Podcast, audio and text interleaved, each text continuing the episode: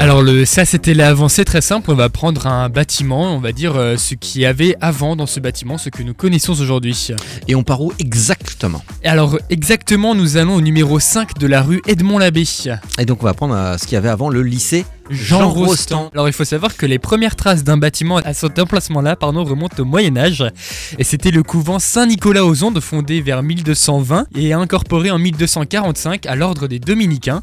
Alors à l'origine ce couvent s'appelait, accrochez-vous bien, la chapelle de nos chères femmes assises dans les vertes prairies. Tu peux le répéter? La chapelle de nos chères femmes assises dans les vertes prairies. En verlan? Je Non, déconne. Mais je l'ai en allemand.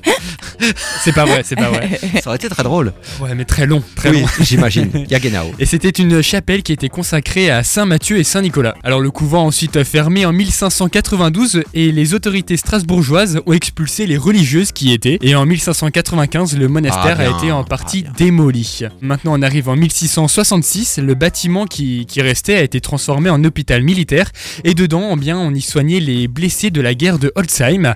En 1681, ensuite euh, le bâtiment servait de dépôt à munitions et dans la même année, l'église qui était encore à côté, qui était encore debout, elle était démolie. Au XVIIIe siècle, ces lieux étaient occupés d'après les plans de Blondel de 1764 par les casernes Saint-Nicolas, l'école d'équitation de la ville. Puis en 1781, selon Python, eh les bâtiments servaient de casernes ils ont été euh, en ce- à ce moment-là ensuite démolis à nouveau. Et le bâtiment principal de la grande caserne Saint-Nicolas a été érigé entre 1780 et 1784 et il est donc équipé d'un manège à ce moment-là. Une construction dont la participation de la ville aurait été de 428 600 francs. Alors on arrive en 1945 et les anciens bâtiments militaires sont mis à disposition de l'enseignement technique pour l'école normale d'enseignement ménager pour les filles. Et donc dans la rue d'à côté, eh bien, il y a le centre d'application de l'école normale nationale d'apprentissage pour les garçons.